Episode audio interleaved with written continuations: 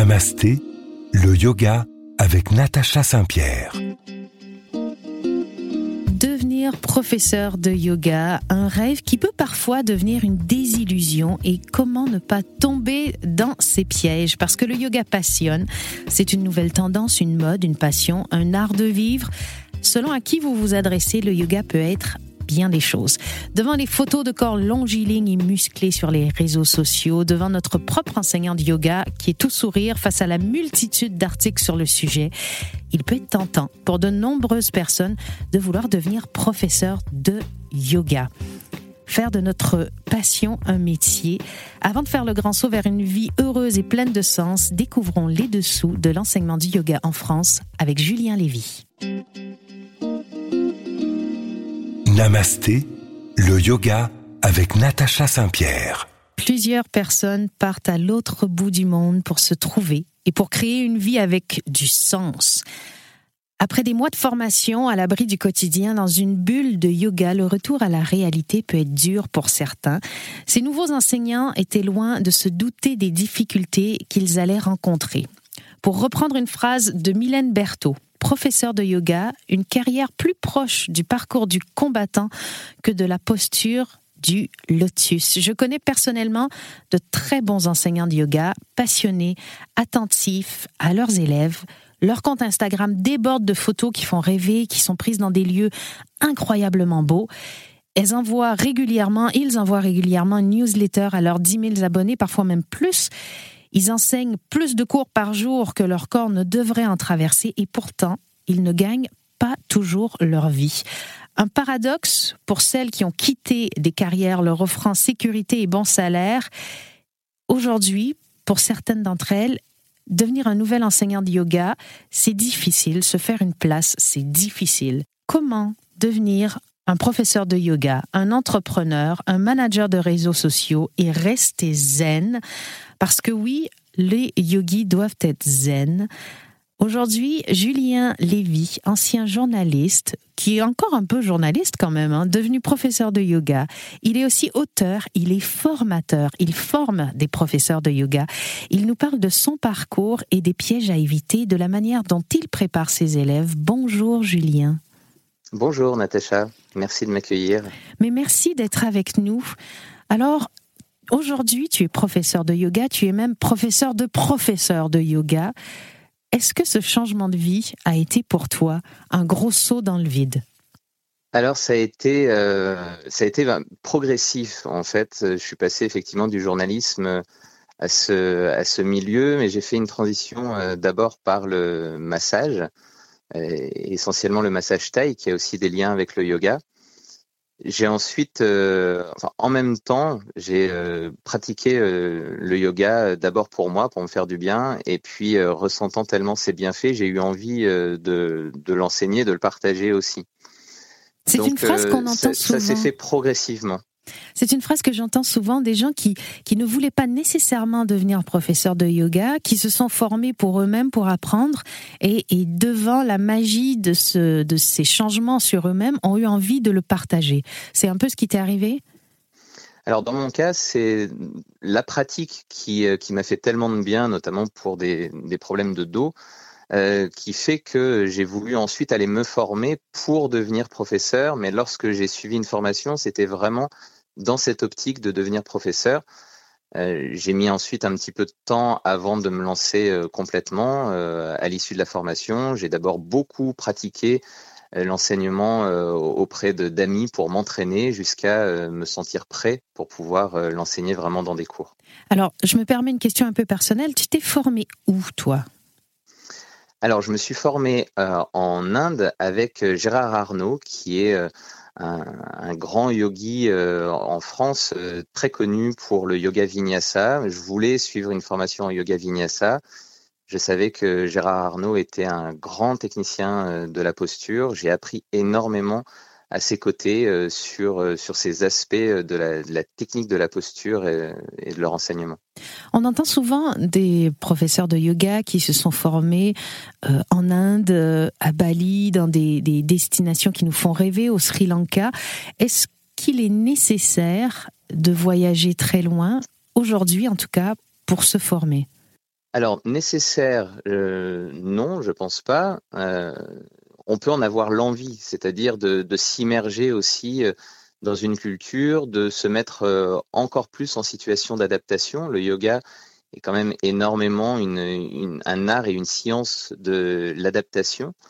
Et donc, s'immerger dans une, dans une culture ou dans un pays étranger, même si c'est pas forcément le berceau du yoga, on peut aller dans d'autres pays, ça nous met aussi dans cette situation et ça peut aussi nous mettre euh, dans une, dans une immersion totale où on va complètement se déconnecter de notre quotidien. Mais on peut aussi avoir l'envie, et surtout avec euh, la situation que, qu'on traverse tous actuellement, mhm. euh, avoir l'envie et la nécessité de se former beaucoup plus proche de chez soi. On continue de parler de formation pour devenir professeur de yoga avec Julien Lévy sur RZN Radio dans un instant. Namasté le yoga avec Natacha Saint-Pierre. Aujourd'hui, sur RZN Radio, on parle de changement de vie. Tout quitter, une vie déjà bien organisée pour changer, pour devenir professeur de yoga, pour faire de notre passion notre métier. Est-ce que c'est si simple que ça? Est-ce qu'il y a des pièges à éviter? Et mon invité, Julien Lévy, a fait lui ce parcours. Aujourd'hui, il forme des enseignants de yoga et je parle avec lui. Julien, est-ce que tu as eu peur avant ce changement de vie Bien que le tien ait été progressif, est-ce qu'il y a eu un moment où, il y a eu la peur de lâcher quelque chose de connu? Alors c'est pas au moment de le, de le faire. J'ai pas connu ça à ce moment-là parce que euh, c'était c'était tellement un appel. Euh, je me sentais tellement euh, sur sur la bonne voie. C'était comme quelque chose d'assez évident que j'ai pas eu la peur au moment de prendre la décision. C'est plus, euh, c'est arrivé par exemple au moment d'ouvrir mon studio de yoga quand euh, j'ai eu un studio de yoga pendant euh, deux ans. au moment de faire les démarches auprès de la banque parce qu'il y avait des investissements à réaliser, etc. Là, forcément, il y a, y a une petite voix qui vient et qui dit mais oui, mais si ça fonctionne pas, qu'est-ce qui se passe? C'est dans une petite ville on n'a pas encore l'habitude des studios de yoga euh, dans, des villes euh, de cette taille, comment est-ce que ça va se passer, etc. Donc oui, forcément, il y a ce, type de questionnement qui peuvent créer des, doutes, des peurs. Euh, alors, les outils du yoga sont là aussi pour nous aider, pour pouvoir observer ces peurs qui sont là, pour pouvoir les, accueillir, pour respirer avec, et puis les, les aider à, s'évacuer. La peur, c'est pas c'est pas si mauvais parce que ça peut être une alerte. On peut se dire bon bah où est-ce que je vais devoir faire peut-être un peu plus attention, euh, où sont mes forces, mais aussi où sont les endroits où j'ai euh, un peu plus de faiblesse? Et comment est-ce que je peux euh, arriver à, renforcer ces zones-là pour que mon projet tienne bien la route? Voilà, donc c'est important de pouvoir les écouter, de les observer et c'est normal, je crois, d'en avoir euh, à, certaines étapes de notre projet euh, lorsqu'on commence à se lancer.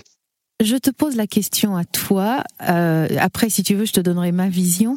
J'ai l'impression que quand on fait une formation pour devenir professeur de yoga, on est entièrement immergé dans ce monde-là, d'autant plus si on fait une formation euh, groupée, c'est-à-dire qu'on part quelque part à travers le monde et, notre vie ne tourne plus qu'autour du yoga, euh, de la bonne nourriture, du bon sommeil, des belles questions. Et après, quand on rentre, on est à nouveau confronté à la réalité de la vie. Et là, tu parlais, toi, d'ouvrir un studio de yoga, et on va être confronté à toutes les réalités des euh, personnes qui lancent leur propre entreprise. Est-ce que on n'est peut-être pas assez préparé en tant que professeur de yoga dans les formations traditionnelles pour devenir euh, des, travailleurs indépendants finalement? Alors, je te rejoins complètement quand on est euh, en immersion dans sa, dans sa formation et même, même sur une formation qui va être un petit peu plus longue sans être totalement immergé.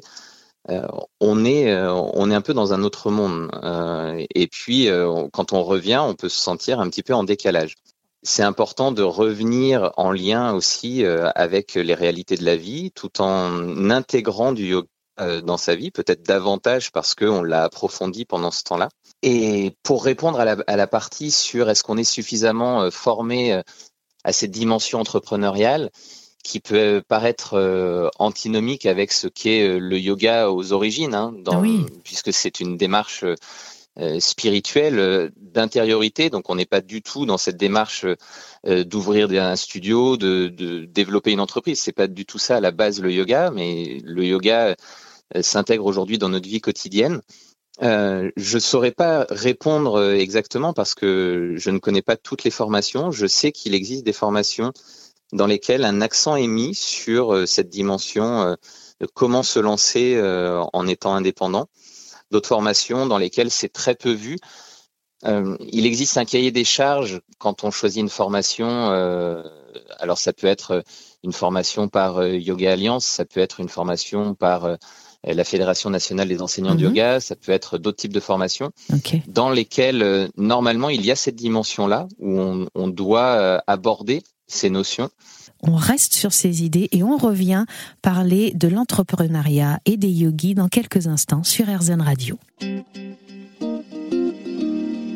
Namasté, le yoga avec Natacha Saint-Pierre. Avant de s'arrêter, on parlait de devenir entrepreneur quand on est professeur de yoga, de devenir manager de réseaux sociaux quand on a envie de faire nos postures de yoga. Est-ce qu'on trouve encore le temps de pratiquer pour soi-même quand on doit créer finalement une entreprise, même si cette entreprise tourne autour du zen, est-ce que c'est réellement zen? Julien, tu nous parlais des euh, formations qui existent avec des cahiers des charges où là, il va y avoir une partie consacrée à tout ça. Toi, tu formes des yogis. Est-ce que tu prépares tes élèves à ça? Alors, je, leur en parle tout au long de, de la formation. J'en parle un petit peu sur les aspects euh, notamment euh, administratifs, sur qu'est-ce que l'on doit faire, quelles sont les étapes pour pouvoir euh, devenir indépendant, par exemple, quel statut choisir. je parle également de comment se servir des réseaux sociaux, est-ce qu'on s'en sert ou pas. Je leur parle de, mon point de vue sur la question. Ce sont surtout des échanges. Après, je crois qu'il n'y a, a pas de, de, de recettes euh, particulières. En tout cas, j'aborde pas la notion de, de, business plan, par exemple, pour ouvrir son studio ou des choses comme ça, parce que euh, les, les personnes qui viennent se former n'ont pas forcément cet objectif. Euh, si euh, les personnes qui viennent me disent qu'elles ont cet objectif, auquel cas on peut peut-être l'aborder, mais de manière euh, assez assez superficielle parce que c'est pas mon domaine de prédilection. Euh... On est loin des sutras de Patanjali là. Exactement, exactement. Ouais, si tu veux, euh, dans tout, tous les choix que j'ai pu faire dans dans ma vie euh, professionnelle, on va dire, puisque le yoga fait maintenant, enfin depuis un petit moment, partie de ma vie professionnelle. Euh, c'est jamais une question euh, est-ce que c'est réalisable, est-ce que ça va être rentable, est-ce que ça va me rapporter de l'argent? C'est jamais ce qui a guidé mes choix en fait. Ce qui a guidé mes choix, c'est qu'est-ce que quel élan je ressens, est-ce que c'est quelque chose qui m'appelle, qui qui est comme une évidence? Et auquel cas les choses vont ensuite s'organiser euh, pour que pour que ça puisse se faire. Alors là, je prends un instant pour pour spécifier à nos auditeurs que Julien, tu n'es pas quelqu'un qui vit tout seul comme un ermite. Tu as une maison, tu as une conjointe, tu as des enfants, des responsabilités. Et tu es en train de dire quelque chose de beau, donc je veux t'arrêter ici pour que vraiment on prenne le sens de ce que tu dis. Tu nous dis que il est possible de vivre dans la vie moderne d'aujourd'hui et de prendre des décisions qui ne sont pas motivées par la peur et par la société, mais bien par notre cœur. C'est ce que j'ai essayé de faire. Alors j'ai eu euh, aussi cette chance que l'on soit deux. Ça, c'est euh, quelque chose de très important. Euh, avec une épouse qui a jusqu'à maintenant eu une activité stable. Donc euh, c'est aussi une, c'est aussi un confort pour pouvoir le faire. Ça ne veut pas dire que que je pouvais me permettre de ne pas gagner ma vie du tout, mais ça permettait d'avoir quand même euh, un filet de sécurité. Donc euh, ça, ce sont des notions qui sont importantes. Et, et, chaque personne a ses propres, ses propres besoins, a ses propres peurs, a ses, ses propres manières de fonctionner. Donc là, euh, là, ce que je suis en train de dire, c'est absolument pas de euh, d'encourager tout le monde à, à, raisonner de cette façon-là, mais c'est plus euh, que c'est plus un partage d'expérience où j'ai pu me permettre de le faire dans d'autres conditions. Est-ce que je l'aurais fait aussi? Sans doute, puisque aujourd'hui, mon épouse n'a pas une est indépendante elle aussi, et les choix continuent à se faire de cette façon-là en fait. Comme quoi la vie pourrait être quelque chose de bien fait et finalement si on écoute son cœur et qu'on y met un peu d'intelligence et de travail, parce que je suppose que la notion qu'il ne faut pas oublier dans tout ça, c'est le travail. On ne peut pas que rêver, il faut être actif aussi. Alors ça c'est quelque chose de très très important. On ne peut pas juste se contenter euh, d'avoir euh, une pensée créatrice si on pense que notre pensée est créatrice euh, à un moment donné, on a besoin de passer dans la matière et d'agir dans la matière. Donc, euh, je crois en fait euh, à une action sur les différents plans, sur le plan de de la pensée, sur le plan énergétique qui est qui est propre au yoga, sur de la visualisation, sur des choses comme ça, mais aussi en parallèle sur le plan de la matière, agir dans la vie et on ne peut pas se contenter d'attendre que les choses arrivent en se disant j'ai confiance, ça va arriver. On se doit, nous, en tant qu'être humain, puisqu'on est là dans, dans le monde réel, euh, d'agir aussi. Mais peut-être d'agir d'une autre manière, un peu à la façon de la Bhagavad Gita, d'agir sans être focalisé uniquement sur les fruits de nos actions, mais agir euh, en étant focalisé sur l'intention dans nos actions. C'est une très belle parole. On médite là-dessus et on revient tout de suite dans RZN Radio. Namasté, on est là.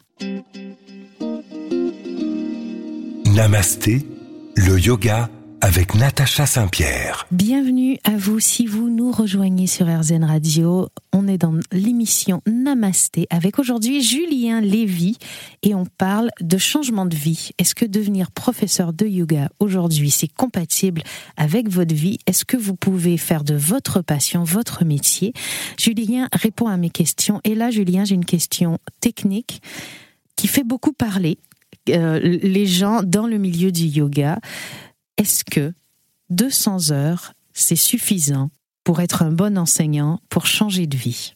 Ah, Ça, c'est en effet, tu, tu l'as dit, c'est euh, la question, euh, une des questions en tout cas, euh, qui fait beaucoup parler. Parce que pour que les euh, gens sachent, il existe des formations de base pour devenir enseignant de yoga, et la plus petite formation fait 200 heures. Après, il y a une formation de 300 heures ou de 500 heures. Et est-ce qu'avec 200 heures, on peut se dire professeur de yoga avec suffisamment de connaissances pour ne pas mettre en danger ses étudiants. Et c'est un sujet qui fait débat dans le monde des yogis. Qu'est-ce que Julien Lévy, qui forme des, des, enseignants, en pense? Alors, les 200 heures, je crois que c'est le minimum du minimum. J'en parlais encore récemment à une personne qui me contactait pour avoir des renseignements. 200 euh, heures, c'est absolument pas un aboutissement, c'est le début de quelque chose. Euh, et ce que je répète toujours, c'est on enseigne à partir de là où on en est. Ça, c'est un point qui est extrêmement important. Ça veut dire que on a conscience de là où on se trouve, de ce que l'on a acquis, mais aussi de nos limites. Comment est-ce qu'on va ensuite pouvoir compléter euh, ben, les zones qui pêchent et continuer à euh, solidifier les zones sur lesquelles on a déjà euh, des bonnes connaissances? Donc, enseigner de là où on en est, ça veut dire ne pas vouloir dépasser euh, nos connaissances, ne pas aller dans des zones que l'on ne connaît pas. Donc, euh, ça veut dire que si on n'a pas suffisamment de connaissances en anatomie, bah, il va falloir aller prendre des connaissances supplémentaires parce que dans le yoga, c'est extrêmement important d'avoir des connaissances en anatomie. Parce qu'on ne euh, va pas toujours avoir devant nous des élèves athlétiques en bonne santé qui seront capables d'effectuer les postures sans se mettre en danger. Non, parce que dans une, dans une formation de professeur de yoga, toutes les personnes qui seront là sont des personnes qui pratiquent le yoga depuis euh, normalement un certain temps, qui ont une pratique personnelle qui est euh, soutenue et donc, quand on s'entraîne à donner les cours dans une formation de professeur de yoga, on s'entraîne avec des personnes qui connaissent les postures et qui ont des corps habitués à ces postures. Une fois qu'on arrive dans la vie réelle de, des cours, c'est tout à fait différent. Et donc, à nous de pouvoir nous adapter euh, aux élèves qui sont dans le cours. Et donc, de pouvoir proposer des adaptations, de pouvoir proposer des variations.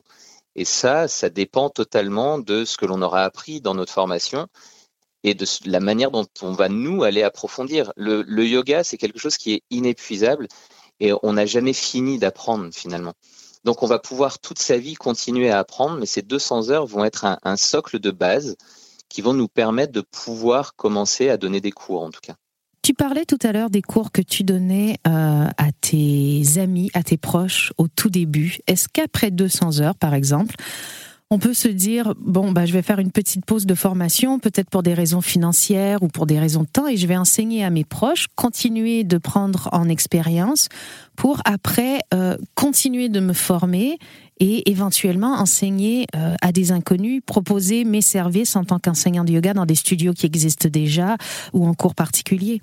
Oui, tout à fait. Je crois que bah, tout vient avec la pratique et plus on va s'entraîner, plus on va pratiquer déjà pour soi, plus on va ensuite pratiquer en donnant des cours de manière informelle avec des amis qui vont pouvoir aussi nous faire des retours. Ça, c'est très très important d'avoir des retours. On les aura très peu ensuite quand on donnera des cours dans des studios ou, euh, nos propres cours. En fait, les, retours qu'on aura, c'est euh, bah, la personne ne revient pas si elle n'est pas contente, ou, euh, mais on ne saura pas pourquoi, on ne saura pas ce qui lui a pas plu. Euh, et éventuellement, si on donne des cours dans un studio, euh, bah, le ou la propriétaire du studio ne nous rappellera pas parce que nos cours ne conviennent pas, mais on ne saura pas forcément. Donc, avoir des, des feedbacks sur ce qui convenait, ce qui a besoin d'être amélioré, euh, sur les sensations, les ressentis, sur les indications qu'on a pu donner.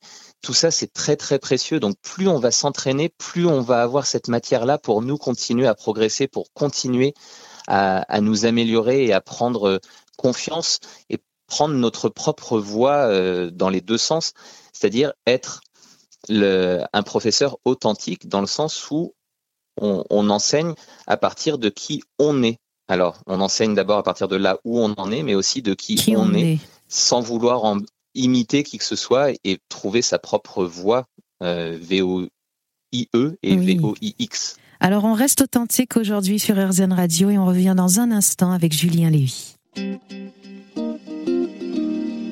Namasté, le yoga avec Natacha Saint-Pierre. Devenir professeur de yoga, est-ce que c'est fait pour vous? Est-ce que c'est une utopie? Après combien de temps, Julien, peut-on devenir professeur de yoga? Tout à l'heure, tu me disais que euh, les gens qui se retrouvent dans des formations sont des gens qui ont une pratique régulière, qui pratiquent depuis un certain temps. Est-ce qu'on peut être très novice et avoir envie tout de suite de se lancer dans une formation, déjà juste pour en connaître plus, peut-être même pas pour devenir enseignant de, prime abord? Alors, pour ma part, j'accepte les, élèves à partir de deux ans d'expérience dans la pratique de yoga de pratique personnelle. Parce que il me semble primordial de pouvoir, d'avoir ressenti ce que l'on va enseigner. C'est-à-dire que lorsqu'on enseigne le yoga, on n'enseigne pas uniquement une technique, euh, on n'enseigne pas uniquement euh, poser euh, vos mains avec l'index dans tel sens, avec le genou dans tel sens, si vous, vous, êtes dans telle posture, etc. C'est pas uniquement ça, c'est pas uniquement des indications techniques. On a aussi besoin d'avoir été expérimenté d'autres effets de la posture, des effets peut-être énergétiques, des effets peut-être émotionnels, d'être dans cette expérimentation pour pouvoir ensuite transmettre ça aussi. Parce que quand on va donner des indications techniques sur comment prendre la posture, on va ensuite pouvoir en parler de manière euh, très euh, expérientielle à partir de notre ressenti. Et ça, c'est très, très important. Donc, donner des cours de yoga sans avoir pratiqué, mais j'y crois pas. J'ai un jour euh, une personne qui m'a dit euh, euh, tu connais une bonne formation parce que j'aimerais me former au yoga. Cette personne était prof de fitness et elle me disait bon le yoga est à la mode et j'aimerais ajouter cette corde à mon arc, ajouter ça sur mon CV. Et je lui dis mais tu pratiques le yoga? Il m'a dit bah non mais bon je connais quand même le corps donc ça va. Je lui dis bah alors à ce moment-là je vais pas pouvoir te recommander de, de formation, si ce n'est de commencer par pratiquer, ressens les postures, va à des cours, euh, expérimente le pranayama, la méditation, parce que c'est pas que les postures, le yoga, il y a tout un ensemble, il y a un socle aussi euh, de philosophie, un socle éthique à mettre en place que l'on met en place dans sa vie, c'est tout un art de vivre, c'est pas juste je mets ma jambe derrière la tête sur un tapis. Merci. C'est pas que ça. J'aime beaucoup t'entendre dire ça, Julien. Et, tu soulèves une question euh, que, que, je n'avais pas notée, mais, mais qui me vient en t'écoutant parler. Aujourd'hui, quand on devient professeur de sport en France, nous avons le droit techniquement d'enseigner le yoga.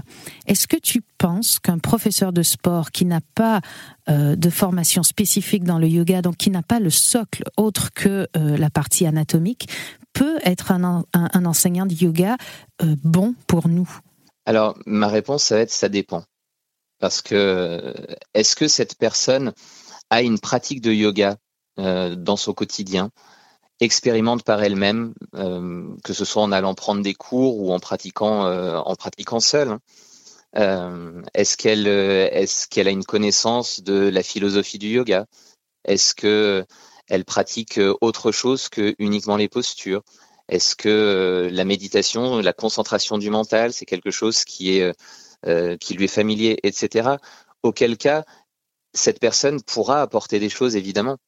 Euh, et, pourra apporter des choses yogiques, euh, bien entendu. Parce que est-ce qu'un est cours de yoga donné par une personne qui n'a pas euh, tout le socle peut devenir finalement qu'un cours de fitness? Oui, parce que le, yoga aujourd'hui peut être perçu et, pourrait être uniquement des, des indications techniques de prise de posture qui s'enchaînent les unes après les autres, mais auquel cas ça porterait juste le nom de yoga avec autre chose derrière, ou juste yoga, mais ça n'en aurait pas l'essence finalement. Euh, l'essence vient de la respiration, de la connexion intérieure. Euh, on peut être euh, un, excellent gymnaste, par exemple. J'ai absolument rien contre. J'ai pratiqué la gym également. être un excellent gymnaste, c'est-à-dire avoir des aptitudes physiques incroyables, Mhm. Euh, autant en souplesse qu'en puissance, en force, et donc réaliser toutes les postures de yoga très facilement, et euh, mais intérieurement faire sa liste de courses. Et auquel cas, on ne sera pas en yoga. Et, on peut également être euh, souple comme un, un, bâton de lacet ou un bâton et ne pas toucher ses pieds quand on est dans la posture, mais pour autant, à l'endroit où on se trouve, et peu importe à quel endroit on se trouve, mais à cet endroit-là, on est dans la connexion à soi, on est dans la connexion à son souffle, et auquel cas on est en yoga. Alors je t'arrête sur cette connexion qui fait qu'on est en yoga et on revient tout de suite. Ne perdez pas cette idée. Namasté, le yoga avec Natacha Saint-Pierre. Toujours avec Julien Lévy, on vous parle de yoga, en faire une profession. Est-ce que c'est pour vous? Il y a des professeurs de yoga qui nous écoutent, Julien. Et toi, tu es formateur aujourd'hui. Rapidement, je voudrais aborder comment on devient formateur d'enseignants. Alors ça, c'est une très bonne question. Comment on devient formateur d'enseignants? Pour ma part, parce que je ne vais pas faire de généralité encore, mais pour ma part, ça a été euh, me sentir prêt. On m'a pendant plusieurs années, on m'a demandé euh, à former et j'ai refusé, tout simplement parce que euh, je me sentais pas prêt. Je sentais que j'avais besoin d'expérimenter encore beaucoup de choses pour pouvoir commencer à, à former d'autres enseignants. C'est une question à laquelle j'ai du mal à apporter une réponse très précise et concrète puisque euh, en France, euh, dans le yoga, euh, il n'existe pas un diplôme officiel, si ce n'est des. Alors, il existe des, des DU de yoga. Mhm. il existe ensuite des formations qui sont des formations certifiantes. En France, je crois pas que, en tout cas pas à ma connaissance, que l'on passe de certification de professeur de professeur ou de mhm. de formateur voilà, de, formateurs exactement. Euh, je sais que ça existe dans le, dans le coaching de vie où on peut passer des certifications de formateurs, etc. Dans le yoga, à ma connaissance, euh, ça n'existe pas. Alors peut-être que c'est le cas. Comment fait-on pour trouver un bon formateur? Comment on sait, en regardant par exemple euh, les prérequis, les, les listes d'une école, ce qu'ils vont nous proposer, que c'est bien? Alors, je crois que euh, on est toujours le bon formateur pour quelqu'un. Donc, ça veut dire que euh, on peut, euh, du coup, quand on cherche une formation, trouver la personne qui va nous correspondre à l'instant où on en est dans notre parcours. Donc, pour ça, mon conseil, ce serait de commencer à se renseigner alors bah, sur Internet si on ne connaît pas la personne, Et puis, si, si on en a la possibilité d'aller suivre au moins un cours avec cette personne, de pouvoir s'entretenir aussi avec, avec personne avec qui on aimerait suivre une formation. Mhm. Faire appel aussi aux, bouches à oreille. Parce que toutes les formations ne se valent évidemment pas. Ça dépend énormément de qui forme. Donc, même s'il y a des socles communs, ensuite il y a une, une personnalité, il y a des sensibilités, euh, pour ma part, euh, dans le, alors je forme au yoga vinyasa, mais dans lequel je mets euh, pas mal de spiritualité aussi, de, biomécanique. Il y a des personnes à qui ça convient, qui adorent ça, et puis d'autres qui n'ont pas envie de ça dans une formation de, de yoga vinyasa. et inversement, dans une formation de hatha yoga, par exemple, où on pourrait chercher peut-être euh, plus de, techniques de purification intérieure, plus de spiritualité, je ne sais pas. Ce qui est important, c'est de, de savoir, d'être au clair avec ce que l'on, de ce que l'on souhaite enseigner et, euh, qu'est-ce que l'on aime en fait en tant que futur prof.